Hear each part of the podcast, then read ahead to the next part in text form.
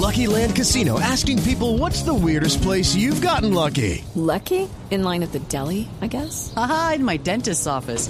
More than once, actually. Do I have to say? Yes, you do. In the car before my kids' PTA meeting. Really? Yes. Excuse me, what's the weirdest place you've gotten lucky? I never win and tell. Well, there you have it. You can get lucky anywhere playing at LuckyLandSlots.com. Play for free right now. Are you feeling lucky? No purchase necessary. Void where prohibited by law. 18 plus. Terms and conditions apply. See website for details. Don Eric Lara, ¿cómo le parece esto?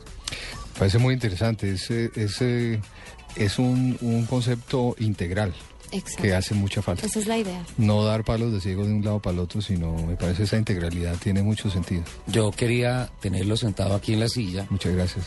Especialmente al lado de Lupi, porque usted esta mañana le dio palo a todos los que se ganan las loterías y la señora que anuncia el baloto es aquí, la bellísima Lupi. Sí, le anuncia O sea- la, la quiebra futura a un ganador. O sea, cuando anuncia el nombre del ganador, está poniendo ese personaje en altísimo riesgo de quiebra. Así es. Es que ganarse dos veces un baloto es complicado. Si se lo gana uno una vez, bien, pero piensa que es rico. Nadie es rico todo, de toda Sí, la vida. claro. A mí me sorprendió esta mañana escuchar a este especialista en asuntos financieros, cuando la verdad es especialista en asuntos de lubricación. es un gran amigo. No, no, no, perdóname, Es un gran amigo de la casa. Cuando, cuando uno se presenta, uno entrega una tarjeta. Sí. No, él me entregó dos. Sí, No, claro. ah, no, pues, yo Y le digo yo, pero tú digo, porque tantas, no son los mismos teléfonos. Me dice, sí, pero es que son mis dos teléfonos. Yo, es que usted lleva más puestos que un transmilenio, hola. Y, de- y de Yo- los de tres vagones. Los que salen A en hora pico. Yo lo conozco como un ejecutivo de, de, eh, representante de la marca Am- Amsoil, Amsoil. eh, que son unos lubricantes muy especializados. No son lubricantes globales, son unos lubricantes muy especializados en, en la industria y también en la industria automotriz y en la industria general. Eh, Y en motocicletas. en motos también, ¿no? Entonces, bueno, y ahora el negocio de las motos en Colombia, que es un Está- mercado que está poniendo más de 700 mil unidades, cero kilómetros año, está en un furor impresionante. Y va a seguir así en los próximos años. Así es. Esa es la tendencia. Es la tendencia y... ¿Por qué? Bueno, mira, hay, hay varios factores. Primero, el, el- el costo de una motocicleta hoy de bajo cilindraje en Colombia es muy bajo. Es que, y tú accedes a ella, desafortunadamente con crédito, mucha gente lo hace, pero pues con muy poco dinero accedes a una, a una motocicleta. Segundo, hay la percepción que te da movilidad. Estamos hablando del tema de la movilidad Sí. y te da mucha movilidad. Es un riesgo, obviamente, en el tráfico, en, en- en las ciudades principales, andar en moto.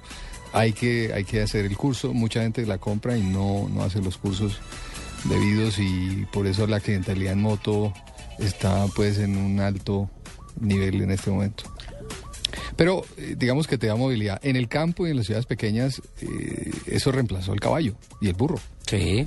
Las motocicletas ya es pues, como nos estamos moviendo y este país eh, en un proceso de paz va a requerir mucha movilidad en el campo porque Uno- nos vamos a volcar al campo y las motos van a ser el principal vehículo. Uno todavía ve y es, y es muy romántico ver eh, por allá las carreteras de veredas, va uno por ahí en la camionetica paseando y sale el señor en la moto con la cantina de la leche de Así es. y no bota una gota de leche. Sí, sí, sí, son de un equilibrio espectacular.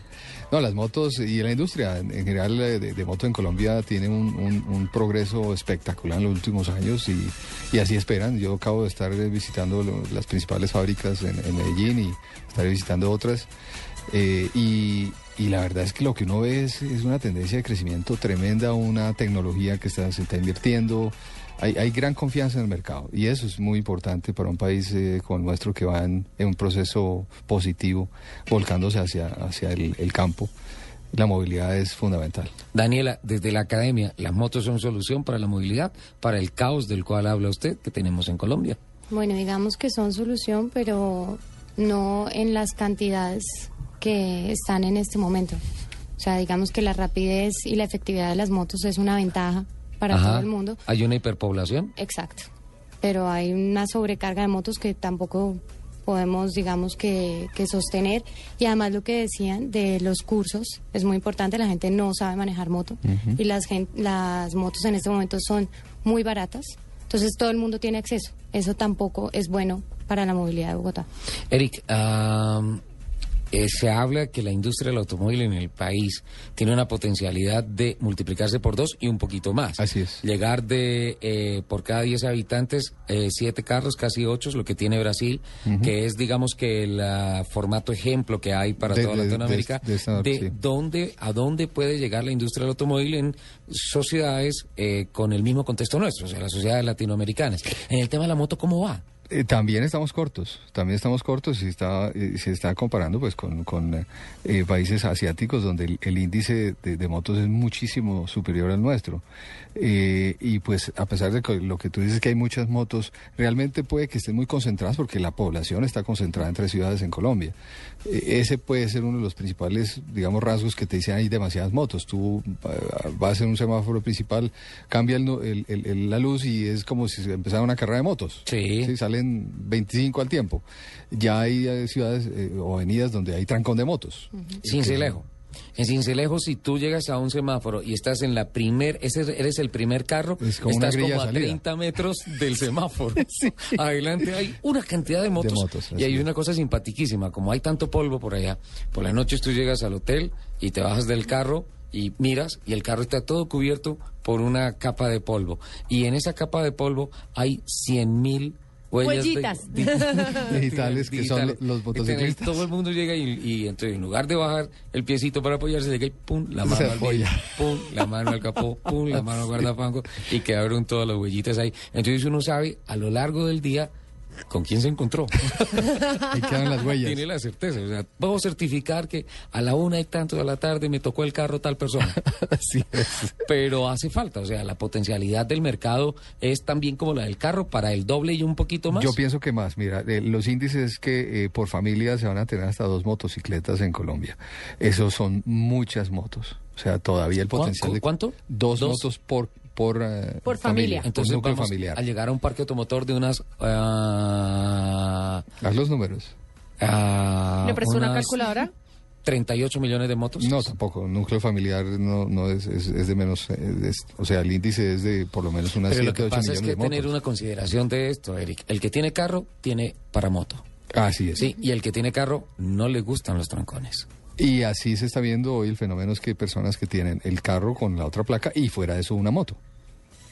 Sí. Yo tengo casos de personas que tienen dos motos, una scooter y una de mayor cilindraje porque le gusta variar. Puede, puede hacerlo porque tiene el- el- el- la capacidad financiera. Es que realmente es asombroso la, la cantidad de gente que puede acceder a una moto con los precios de hoy. Y si tú te das cuenta, es escasamente 1.500 dólares lo que vale una moto. ¿Cuánto, ¿Cuánto es el estimado de las motos? Entonces, si llegamos Sí, a ese ideal de dos motos por familia. Entre 7 y 10 millones de motos. No, tiene que ser mucho más. Ese es, digamos, el conservador, ser, ¿no? Yo creo, sí, yo creo que es una cifra bastante conservadora. Por cuatro personas Bastante por, conservadora, por núcleo familiar es- te es- da una, una cifra similar así. O sea, por Es eso las o sea, fábricas nosotros, están eh, invirtiendo tantísimo porque ven el potencial creciente in- increíblemente. 716 mil motos aproximadamente fueron los registrados en las matrículas en el año El año 2012. 2012, Es decir, casi en un año se pone un millón de motos. Por tanto, pensar en 6, 7 millones de motos, no, es subestimar el parque automotor que hay en el país. Hay que darnos una vueltica por Montería, por Girardot, Vamos por eso, Neiva, por Espinal, eso- el crecimiento es violento. por Villavicencio. Sí, Villavicencio todos los que son es ciudades intermedias, la moto es un vehículo 1A. ¿Qué tendría que hacer la academia, Daniela, cuando se llegue a ese punto? Si hoy en día hay tanta complejidad y finalmente desde el punto financiero, está claro que se va a llegar allá. Sí. Bueno, digamos que es muy complicado en ese caso. Eh, digamos que los que tienen acceso a las motos son personas de bajos eh, recursos, digamos que son los que más tienen, digamos, de Eso las es muy motos de debatible. 1500. Eh, pero No, lo que pasa es que la mayoría de las personas, y, se- y según lo que le entiendo a Daniela, es eh, hay muchas personas que tienen la moto como su medio de trabajo. exacto. Sí, muchísimas. O sea, es. uno cómo le va a quitar a la persona que no puede comprar un carro, sino que compra una moto para transportarse, no le puede quitar ese derecho, ¿sí? Entonces, Y en ahí- muchos lugares del país la moto está usando el, el tema del mototaxismo, es un tema álgido, ¿no? En muchos eh, lugares. Daniela, tenga en cuenta, ya que usted va a estar en el sector mm, público y que seguramente muchos decretos van a pasar sobre su escritorio, tenga en cuenta este eh, informe que encontramos en el Banco de la República, que no conoció la luz pública, eh, tal vez porque tiene unas cifras muy interesantes. En el año 2011, lo que se dejó de percibir por parte de los bogotanos por el factor de pico y placa fue al año 503 mil millones de pesos.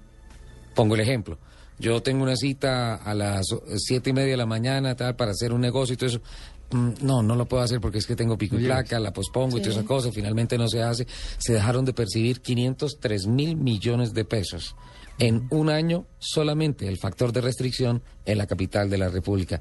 Por favor, cuando aparezcan esos decretos en los cuales se coarte la libertad de la utilización de una máquina como una moto, como un carro, usted diga, no estoy de acuerdo. Esto lo debatimos en autos y motos y por favor, los derechos de movilidad y el derecho de tener el carro y todo esto, por favor.